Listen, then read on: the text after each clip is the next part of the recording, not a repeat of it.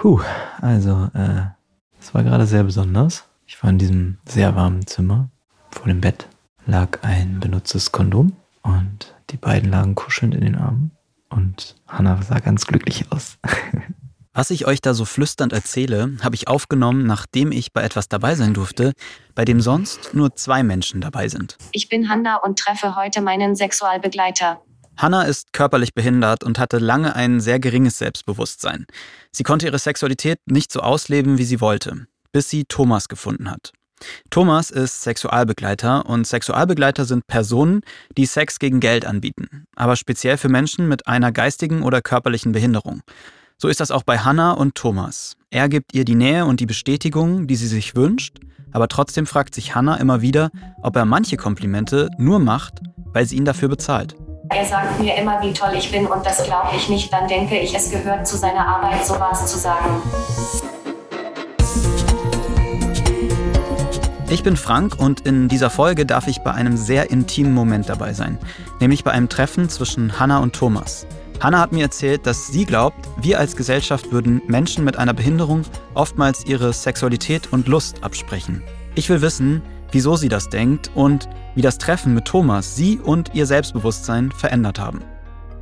Das ist die Frage, ein Podcast von Funk.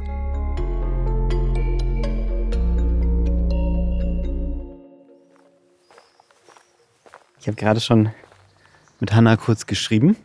Jetzt bin ich nur noch auf der Suche nach der, dem richtigen Haus. Bin jetzt schon gespannt, wie Hanna so ist und wie gut wir kommunizieren können. Weil es ja doch eine sehr besondere Art ist, ein Interview zu führen, wenn eine Person hauptsächlich über einen äh, Sprachcomputer sich unterhält. Das ist eine neue Situation für mich. Aber für Hanna ist es ja auch eine neue Situation, dass ich jetzt so reinplatze und sie zu einem ziemlich intimen Thema befrage.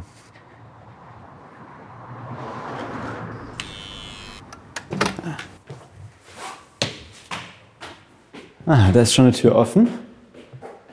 Hanna? Hi. Hi. Schön, dich kennenzulernen. Geht's gut? Ja. Ja? Ja. Hanna begrüßt mich mit einem Lächeln. Sie sitzt auf einem Bürostuhl im Flur. Sie bewegt sich durch die Wohnung, indem sie sich mit ihren Füßen vom Boden abstößt. Hanna ist Mitte 30, trägt eine weiße Hose und eine Bluse. Ihre Haare haben so einen hellen Rotton und sind recht kurz. Was mir sofort auffällt, sind die vielen bunten, großen Stofftücher, die überall an den Wänden und auch an der Decke hängen. Manche haben so ein Muster aufgedruckt, andere Elefanten oder einen Buddha. Hanna schaut mich ganz gespannt an, während ich die Mikrofone auspacke. Du bist nervös? Ich auch ein bisschen. Da sind wir schon zwei. Ihr hört es, Hannah kann wegen ihrer Spastik nicht alles so deutlich aussprechen, dass ich sie verstehe. Deshalb haben wir in dieser Folge viele verschiedene Wege gefunden, wie sie mit mir kommuniziert und auf anderen Wegen mitteilen kann, was sie denkt. Das heißt, kleine Ja- und Nein-Antworten werdet ihr von Hannah selbst hören. Aber sie spricht auch mit ihrem Sprachcomputer und sie hat uns Texte geschickt, in denen sie über ihre Gefühle spricht. Und die lesen wir euch vor. Magst du mich mal ein bisschen hier rumführen? Ja. Und ich weiß, und da sehe ich nämlich auch schon was, dass du ganz gerne malst. Ne? Können wir uns mal ein paar Bilder von dir anschauen? Ja, ja. Hannah malt mit dem Mund und mit den Füßen, weil sie aufgrund ihrer Spastik Pinsel und Farbe nicht greifen kann. Das Malen gibt ihr eine Möglichkeit, sich auszudrücken, sagt Hannah. Etwas, das sie mit Worten nicht beschreiben kann. Wir gehen ins Schlafzimmer. Hey, und hier ist dein Atelier, das sieht man schon. Ja. Und wirst du später auch hier Zeit mit Thomas verbringen? Ja. In einer Ecke liegt eine Unterlage auf dem Boden, die schon ziemlich mit Farbe bespritzt ist. Pinsel und Farbtuben stapeln sich und da steht auch eine Staffelei mit mehreren kleinen Leinwänden drauf. In der anderen Ecke ist ihr Bett und an der Wand hängt ein riesiger Traumfänger. Wir gehen zurück ins Wohnzimmer. Ich setze mich in einen tiefen Ledersessel. Hanna rollt auf ihrem Schreibtischstuhl zu mir rüber. Was würdest du sagen, ist die Herausforderung für dich, mit deiner Behinderung Sexualität auszuleben? Wenn ich eine Frage stelle, dann neigt Hannah ihren Kopf nach vorne und tippt mit der Nase auf ihrem Smartphone. Das liegt vor ihr auf der Lehne vom Sofa. Ich finde das übrigens total beeindruckend, dass du mit deiner Nase so präzise tippen kannst. Wenn sie einen Satz geschrieben hat, dann spielt der Sprachcomputer ihn ab. Das dauert immer, je nachdem wie lange Hannas Antwort ist, so bis zu einer Minute. Keiner traut sich, mich kennenzulernen als Hanna. Also die Menschen lernen dich erst gar nicht Ja. So kennen, wie du bist. Und deswegen jetzt ist es so schwierig, intime Beziehungen aufzubauen, ja? Ja. Die sehen mein Äußeres und sind verständlich abgeschreckt. Verständlich, weil du sagen würdest, dass es dir vielleicht genauso gehen würde, wenn du dich sehen würdest? Ja. Ja. Aber wovon abgeschreckt? Rollstuhl und Sprache. Du glaubst, es ist ein bisschen schwer für Leute, sich erstmal darauf einzulassen. Ja. Mich würde interessieren, ob du, bevor du Thomas kennengelernt hast, ob du da schon sexuelle Erfahrungen hattest mit Männern. Ich hatte einen Freund. Und würdest du sagen, dass du mit dem schöne Sexualität gelebt hast? Nee. Nee. Nee. Kannst du sagen, wieso nicht? Er hat viel mehr auf Sex bestanden, als ich wollte. Hast du denn das Gefühl, dass es in der Gesellschaft Vorurteile gibt gegenüber so dem der Sexualität von behinderten Ja. Menschen? Es wird davon ausgegangen, dass wir keine Privatsphäre haben. Ich merke selber, dass wenn jemand in meine Wohnung kommt, dass die nicht klingeln, sondern einfach reinkommen, weil die denken, dass ich keine Privatsphäre habe. Mhm. Gab es irgendwann einen Zeitpunkt für dich, wo du gemerkt hast, jetzt ist dein Wunsch, Sexualität zu leben, aber schon groß und jetzt willst du das Thema angehen sozusagen? Weil ich nicht mehr ausgehalten habe, dass ich mir bei jedem Tydex vorgestellt habe. Da hast du einfach Lust entwickelt und wolltest das auch ausleben. Natürlich hat jeder Mensch Bedürfnisse und Sehnsüchte, gerade in dieser Welt, in der man perfekt sein muss. Aber jemanden bezahlen für einen Schein von Liebe, das war für mich nicht denkbar. Ich möchte, dass man gerne bei mir ist und nicht wegen Geld. Ich bin doch wertvoll, oder? Trotzdem habe ich mich erkundigt, viel überlegt, ob ich es machen soll, habe einige Männer angeschrieben, die nach dem ersten Foto abgelehnt haben. Darauf musste ich erstmal klarkommen, denn mein Gefühl war bestätigt. Ich fühle mich nicht wertvoll. Irgendwann hatte meine Freundin dann die Idee mit dem Sexualbegleiter. Ich war dagegen. Ich bezahle keine Menschen, damit sie mich lieben. Doch in einer stillen Minute habe ich nochmal drüber nachgedacht. War das die Lösung? Geld zu bezahlen für einen Schein von Liebe? Ich wollte doch eine Beziehung und kein Theaterstück. Du hast uns ja im, vor unserem Gespräch jetzt, hast du uns ja schon ein paar Texte geschickt, ne? Und daraus geht für mich auch so ein bisschen hervor, dass es für dich auch darum geht, einfach so ein bisschen auch körperliche Wärme zu spüren, Zuneigung. Es geht gar nicht ausschließlich um Sexualität, oder? Nein. Es geht eher darum, als Frau wahrgenommen zu werden und nicht als Behinderte. Nach Gesprächen mit Freunden und Mitarbeitern wollte ich es nochmal versuchen. Ich suchte diesmal im Netz nach Sexualbegleitern. Okay, noch einmal, sagte ich zu Freunden, nachdem meine Freundin gegoogelt hatte und auf Thomas traf. Sie meinte, der passt zu dir. Ich schaute sein Profil an. Er war auch Künstler und buddhistisch angehaucht, so wie ich. Ich musste schmunzeln. Ich schrieb ihn an, erklärte ihm alles und schickte ihm ein Foto. Ich dachte, wenn ich ihm ein Foto schicke, kann er direkt absagen, ohne dass ich mich freue. Überraschenderweise wollte er mich kennenlernen. Er schrieb, dass ich mir keine Sorgen machen bräuchte. Darauf musste ich auch erstmal klarkommen. Das hätte ich nicht erwartet. Ich war froh und gleichzeitig verwundert. Wir machten einen Termin aus. Als du damals Thomas kontaktiert hast, was hat dich an ihm angezogen? Er ist auch so ein kleiner Hippie und Künstler wie ich. okay, ich bin äh, total gespannt, Thomas gleich kennenzulernen. Als ihr euch das erste Mal getroffen habt, kannst du dir noch, dich noch daran erinnern, welche Gedanken du so in den Minuten davor hattest? Das ist ja schon eine sehr besondere Situation und ne, du hast ja auch lange mit anderen Männern geschrieben. Und dann ist es dazu gekommen, dass du Thomas kennengelernt hast und dann war klar, ihr macht euren ersten Termin aus. Aber was hast du davor gedacht? Ich wollte absagen. Weil es ein bisschen zu viel war, aber dann hast du es nicht gemacht. Und ich finde das auch total mutig. Bist du im Nachhinein stolz auf dich, dass du so mutig warst? Ja. Wir schrieben hin und her, bis wir einen Termin ausgemacht haben. Dann war es soweit. Er kam zu mir. Kaum schlafen konnte ich. Ich fühlte mich aufgeregt, nervös. Ich musste andauernd aufs Klo. Eine Mitarbeiterin hat mich zurechtgemacht. Ich konnte kaum stillhalten. Meine Spastik wird schlimmer, wenn ich aufgeregt bin. Ich hatte Angst, aber ich war auch neugierig. Gedanken flogen hin und her. Was ist, wenn er nicht nett ist, wenn er seine Position ausnutzt? Oder wenn er mich sieht und wieder geht? Es klingelte. Noch ein letzter Gang aufs Klo, ein Blick in den Spiegel und los. Ein älterer Herr stand vor meiner Tür, dessen Energie mich sofort mitnahm. Ich konnte ihm kaum in die Augen schauen, aber er war sehr offen und lächelte mich an. Er begrüßte mich und setzte sich hin. Sein Lächeln ließ mich ruhiger werden. Sollte ich auch lächeln? Schließlich sah er dann meine Zähne oder was davon übrig ist. Wir stellten uns vor. Ich hatte keine Ahnung, ob er mit mir meine Sprachbarriere überwindet, aber man muss sich ja vorstellen. Also nahm ich meinen Mut zusammen und sprach mit einem wildfremden Mann. Ja, erste Hürde ist geschafft. Er hat so lieb zugehört, egal wie lange ich gebraucht habe. Da habe ich gemerkt, dass er ein ganz toller Mensch ist. Die Chemie stimmte zwischen Thomas und mir. Wir sprachen über Kunst. Nach einiger Zeit lächelte ich schwach. Er fing an, meine Hand zu halten. Er war schön warm, aber ich konnte ihm noch nicht in die Augen schauen. Sein Geruch war männlich und süß. Ich verspürte das Bedürfnis, ihn zu berühren. Ein komisches Gefühl. Ich wollte nie einen fremden Mann berühren. Er streichelte mich sanft. Es kribbelte überall. Was passiert gerade? Ich war völlig überfordert. Er sagte, dass ich hübsch sei und streichelte mich über die Wange. Was hat er gesagt? Ich bin hübsch? Das war der Punkt, wo alles von mir abfiel. Egal, ob er das jetzt ernst meinte oder nicht, ich fing an, mich zu entspannen. Er berührte mich überall. Das war ein Gefühl, wie wenn ich oben auf einem Berg stehe. Wow, als ich das gelesen habe, da war ich erstmal sprachlos.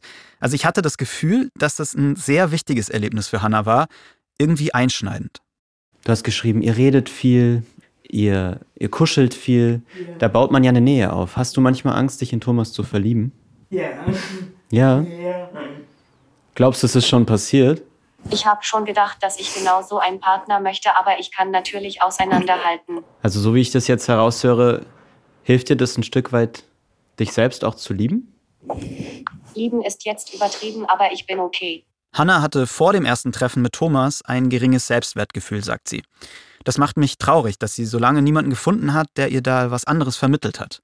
Und obwohl sich Hannah das lange nicht vorstellen konnte, war ihr Wunsch irgendwann so groß, dass sie jemanden bezahlt hat, der ihr das Gefühl von Nähe und Zuneigung gibt. Aber ist das, was Thomas ihr sagt und zeigt, echt? oder nur Teil seiner Dienstleistung. Das bespreche ich nachher mit ihm, wenn er kommt.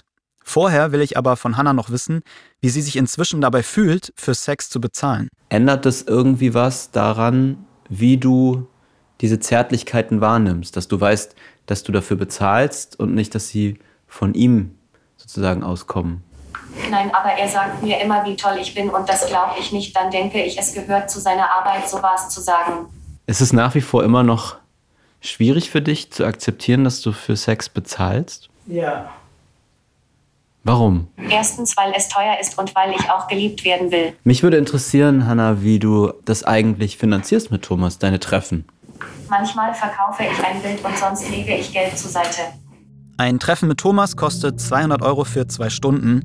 Das ist viel Geld für Hanna. Seit drei Jahren kennen die beiden sich und seitdem haben sie sich ungefähr 20 Mal gesehen.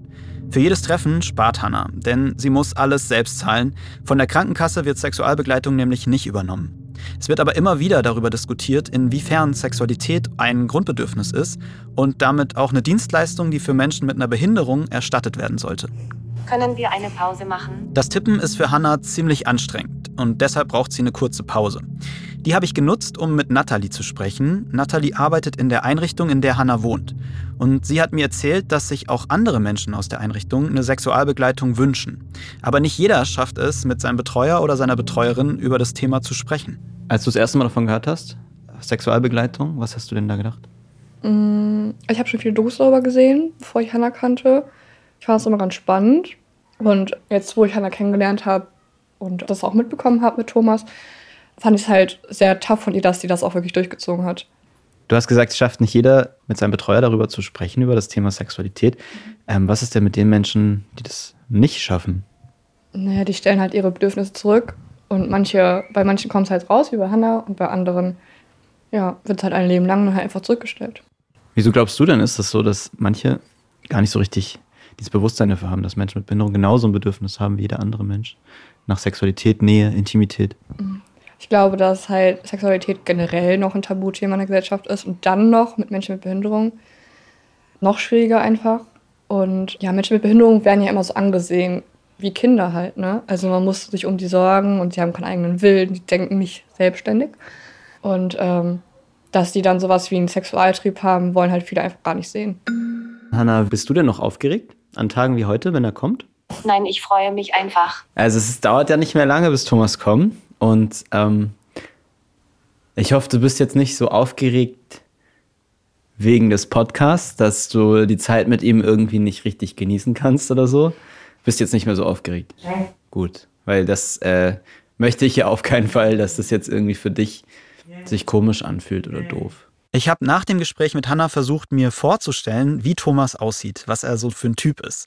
In meiner Vorstellung war er ein Mensch, der sehr viel gereist ist, viel gelesen hat und irgendwie sehr gut mit Menschen umgeht. Was mich beschäftigt hat, war der Gedanke, inwiefern sich Thomas als Prostituierter, als Sexworker sieht. Oder ob er das komplett ablehnt. Hi Thomas. Hallo. Hi. Wie geht's? Jo. Thomas, ich bin Frank. Hi. Schön dich kennenzulernen. Thomas hat lange graue Haare, einen grauen Dreitagebart und leuchtende grünbraune Augen. Er trägt silbernen Schmuck, eine Kette, einen Ohrring und Thomas wirkt tatsächlich ein bisschen so, als wäre er eben aus einem VW Bulli ausgestiegen und als hätte er mal in einer Kommune gelebt. Ein offener und sehr höflicher Mensch. Erklär du doch mal kurz Thomas, wie ihr sonst immer anfangt. Wenn ich komme, dann treffen wir uns meistens schon gleich drüben in Hannas Schlaf- und Arbeitszimmer. Und dann reden wir kurz miteinander, aber eher wenig. Also, um genau zu sein, wir sehen zu, dass wir uns wohlfühlen. Meistens gehe ich noch mal eben ins Bad, so wie ich das auch gleich machen werde. Und dann, da wir uns ja schon kennen und eine ganze Weile äh, uns treffen, gehen wir dann ziemlich schnell zum Teil von Berührungen und Zärtlichkeiten über. Das ist genauso wie in jeder anderen körperlichen Liebesbeziehung auch. So ist das auch bei uns. Wir, wir schauen, was Hannah gut tut und wo es uns hintreibt. Ja gut, dann ich will dem nicht im Wege stehen. Gut, dann gehe ich mal eben ins Bad. Mhm. Gehst du schon rüber? Thomas geht ins Bad, macht sich frisch. Hannah rollt währenddessen auf ihrem Schreibtischstuhl ins Schlafzimmer, trinkt noch etwas Wasser, bleibt aber auf dem Stuhl sitzen. Und ich nehme auf einem Sessel gegenüber vom Bett Platz. Keiner von uns weiß jetzt so genau, was wir sagen sollen oder wie das jetzt ablaufen wird. Für mich fühlt sich das jedenfalls seltsam an, weil ich ja weiß, was gleich passieren soll. Und dann so eine Beobachterposition einzunehmen, ich fühle mich ein bisschen wie ein Eindringling, auch wenn das alles abgesprochen ist. Bevor ich gleich erlebe, wie die beiden sich näher kommen, möchte ich mit Thomas noch drüber reden, was eigentlich seine Motivation ist für den Job. Und auch darüber, wie er glaubt, dass seine Arbeit Hannah verändert hat. Kannst du dich noch an die Nachricht erinnern, die dir Hannah damals geschrieben hat? Ja, das ist etwas, was mir sehr in Erinnerung geblieben ist. Die Nachricht, die erste, die sie schickte, war ja recht zurückhaltend, ob ich Lust hätte, sie kennenzulernen und zu ihr zu kommen, mit ihr zu arbeiten. Ja. Was hat dich daran interessiert, gereizt, angezogen? Ähm, Oder hat dich gar nichts interessiert und hast gedacht, es ist einfach eine Kundin sozusagen? Das ist eigentlich das allererste. Da ist ein Mensch, der auf mich zukommt und äh, zunächst mal, wenn da nichts äh, irgendwie Gravierendes dem entgegensteht äh, und Zeit ist da und Gelegenheit ist da, dann sage ich ja, lass uns uns kennenlernen, um zu sehen, ob, wir, ob die Chemie stimmt. Ne, Das muss ja auf beiden Seiten funken, sonst wird das Ganze nichts. Wenn du Hannah so ein Feedback gibst, sowas wie, dass sie ein schöner Mensch ist, dass sie, weiß nicht, was du ihr alles sagst, was sie, ähm, was ihr hilft, sich auch anders wahrzunehmen. Was davon ist ganz ernst gemeint und was davon ist, weil sie dich dafür bezahlen? Alles, alles ist ernst gemeint. Ich spiele keine Rolle. Ich bin fürchterlich schlechter Schauspieler. Du wirst aber nicht sagen, dass du jetzt für diese Dienstleistung irgendwie Menschen eine gute Zeit gibst, etwas, ein Gefühl gibst, weil sie dir Geld geben, sondern das ist schon, weil du das möchtest, weil es aus dir herauskommt und weil du das ehrlich so sagst. Das klingt jetzt bei dir so, als wäre das ein Widerspruch, das eine und das andere. Das gibt aber auch, dass beides zusammenkommt. Es ist so eine komische Vorstellung, dass ja, die, mir oft begegnet, dass weil es Geld kostet, das plötzlich äh, kalt sein muss, gefühllos sein muss. Und dem ist nicht so. Jeder Seelsorger äh, verdient damit seine Brötchen und ist trotzdem wenn er gut ist, ganz dabei und äh, tut was für seine Leute. Jeder äh, Psychologe und, Psychotherapeut ist für seine Klienten da und schafft immer wieder den Abstand dazu. Aber wie gesagt, damit seine Brötchen zu verdienen, heißt nicht, dass man das nicht mit dem Herzen machen kann. Ich spreche es deswegen an, weil ich vorhin bei Hannah eine kleine Unsicherheit herausgehört habe. So, ist das, was er mir da sagt über mich, was mich eigentlich auch, was mir gut tut, ist das vielleicht ein Stück weit auch, weil ich dafür bezahle. Kann ich gut verstehen, dass solche Fragen kommen. Gerade weil du ja weißt, dass Hannah dir auch ihr Selbstbild beschrieben hat und davon ausgehend vielleicht gar nicht so damit rechnet, dass das ernst gemeint sein kann. Vieles von dem. Ich probiere das, dass sie das fühlt, dass ich das so meine und äh, probiere das auch zu zeigen, dass sie das sehen kann dass das echt gemeint ist. Das hat keinen Zweck, wenn ich, wenn ich jetzt einfach sage, oh Hanna, du siehst so toll aus, äh, wir melden dich an bei Germany's Next Top Model.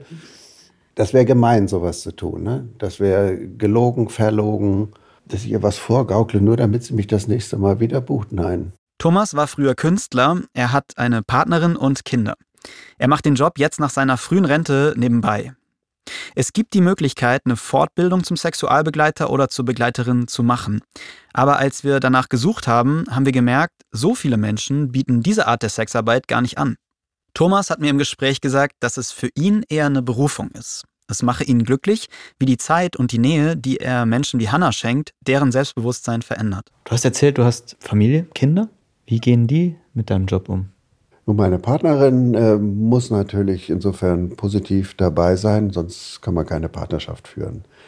Und äh, die Kinder sind, die waren schon erwachsen in dem Moment, äh, als ich damit angefangen habe. Und die kennen ihren Vater ja eh nur als äh, verrückten und aus der Norm fallenden Menschen. Die sind ja in einem Künstlerhaushalt groß geworden. Hippie und Künstler, so hat Hanna vorhin dich kurz beschrieben. Ja, passt, genau das. Und äh, von daher war das jetzt für die Kinder nichts Besonderes, dass der Vater wieder irgendwas macht, was andere Leute nicht tun. Verschonen uns nur mit Einzelheiten.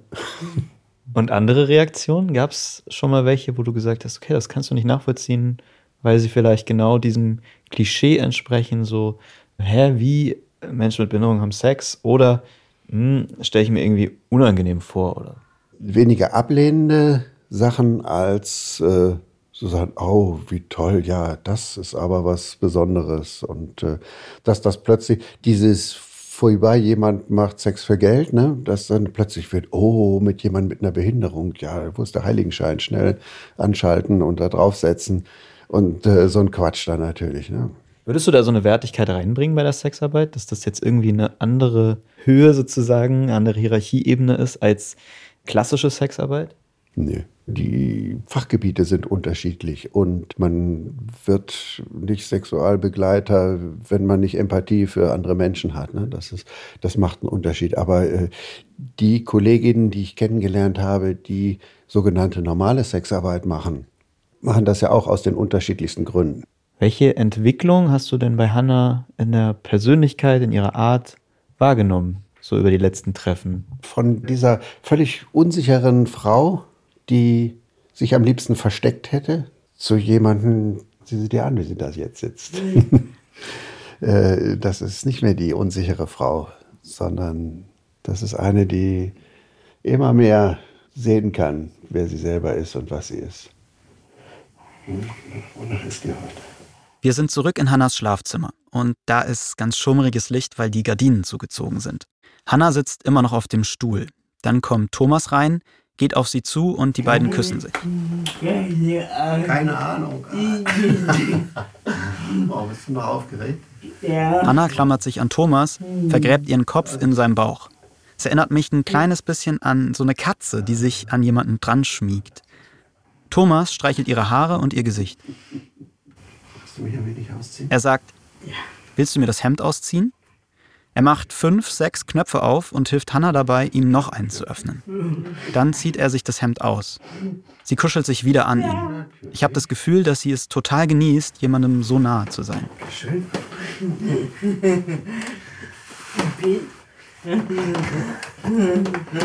Thomas zieht sich die Hose ganz aus, steht nur in Boxershorts vor ihr. Er beugt sich herunter zu ihr, sie flüstern etwas. Und dann gibt mir Thomas ein Zeichen. Das haben wir vorher ausgemacht, weil sie sich gewünscht haben, dass ich nur bis zu einem bestimmten Punkt dabei sein soll. Total nachvollziehbar, finde ich. Ich stehe auf und gehe ganz leise aus dem Zimmer raus, raus aus der Wohnung. Ich komme aus dem Haus, die Sonne scheint mir ins Gesicht. Es ist ein richtig schöner heißer Sommertag. Ich denke über die letzten Minuten nach. Erst laufe ich eine Runde um den Block, dann setze ich mich vors Haus. Da taucht plötzlich eine türkische Hochzeitsgesellschaft auf und es ist ganz schön laut direkt unter dem Fenster von Hannas Zimmer. Ich frage mich, wie viel sie davon jetzt wohl gerade mitbekommen. Und es kommt mir seltsam vor zu wissen, was da gerade hinter dem Fenster passiert. Und wie ich hier stehe und darauf warte, bis sie mich wieder reinholen. Und ich frage mich auch, wie es sich wohl gerade für die beiden anfühlt, zu wissen, dass ich da jetzt draußen stehe. Hanna hat mir danach einen Text geschickt, in dem sie mit ihren Worten beschreibt, was genau in der Zeit passiert ist, als ich vor dem Haus gestanden habe. Ich spüre seinen Atem an meinem Hals. Seine Fingerspitzen tapsen über meinen Körper und zerschmelzen mit meiner Lust, die sich immer weiter ausbreitet. Thomas gibt mir Halt. Seine Augen sind liebevoll, lass mich vertrauen und ich fange an, Lust zu empfinden. So, jetzt werde ich mal klingeln. Es ist schon über zwei Stunden und 20 Minuten. Anna hat sich immer noch nicht gemeldet, aber äh, ich denke, jetzt werde ich mal klingeln. In der Hoffnung, dass ich die jetzt nicht störe. Ich warte, aber keiner meldet sich. Vielleicht sind die auch eingeschlafen. Dann geht aber doch die Tür auf und ich gehe zu Hanna und Thomas nach oben. Hallo. Du darfst mit zu uns rüberkommen. Wir haben überlegt, damit du ein Vorher-Nachher hast, Ja, hast du wenigstens das Nachher. Das Deshalb sind wir im Bett liegen geblieben. ah ja. Aber wir sind Hallo. sowieso im Bett liegen geblieben erstmal. Hier ist es ganz kuschelig warm. Na? Du siehst ganz glücklich aus. Erzähl mal, wie war's denn? Mich hat total beeindruckt, wie Hannah beschrieben hat, was ihr diese Treffen mit Thomas geben.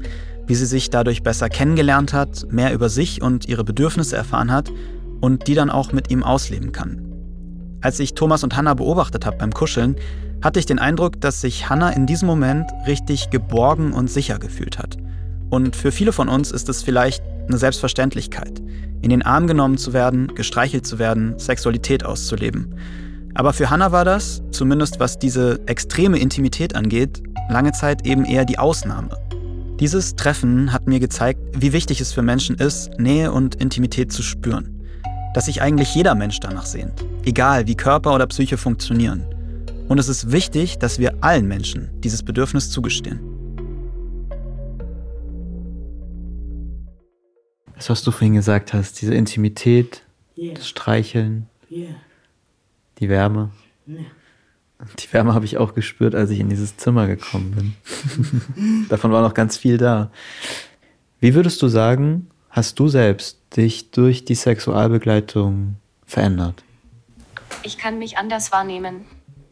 Anders? Kannst du beschreiben, was anders ist? Mir wird klar, ich bin okay.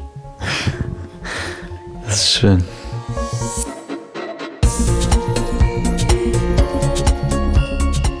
Wir begleiten in diesem Podcast immer wieder sehr besondere Erlebnisse, tauchen ein in das Leben von anderen und begleiten sie bei Momenten, die sie geprägt haben. Wenn ihr davon nichts verpassen wollt, dann abonniert doch diesen Podcast und drückt die Glocke, damit ihr eine Benachrichtigung bekommt, wenn eine neue Folge draußen ist. Danke an Hannah und Thomas, dass ich sie bei einem dieser Momente begleiten durfte. Ich bin den beiden sehr dankbar für ihr Vertrauen und ihre Offenheit, ohne die ich diesen Einblick nie bekommen hätte. Wenn ihr eine Geschichte erzählen oder mich an einem besonderen Moment in eurem Leben teilhaben lassen wollt, dann würde ich mich sehr freuen, wenn ihr euch bei mir meldet. Entweder per Instagram oder per Sprachnachricht unter der 0174 274 5065. Ich danke euch fürs Zuhören. Die Frage ist ein Podcast von Funk, von ARD und ZDF. Ich bin Frank Seibert, Autorin ist Linja Hülsmann und Amelie Hörger, Redaktion Theresa Fries und Patrick Abele, Produktion Hanna Meyer, Sounddesign kommt von Benedikt Wiesmeier und Enno Rangnick und die Grafik von Antonia Dengler und Bianca Taube.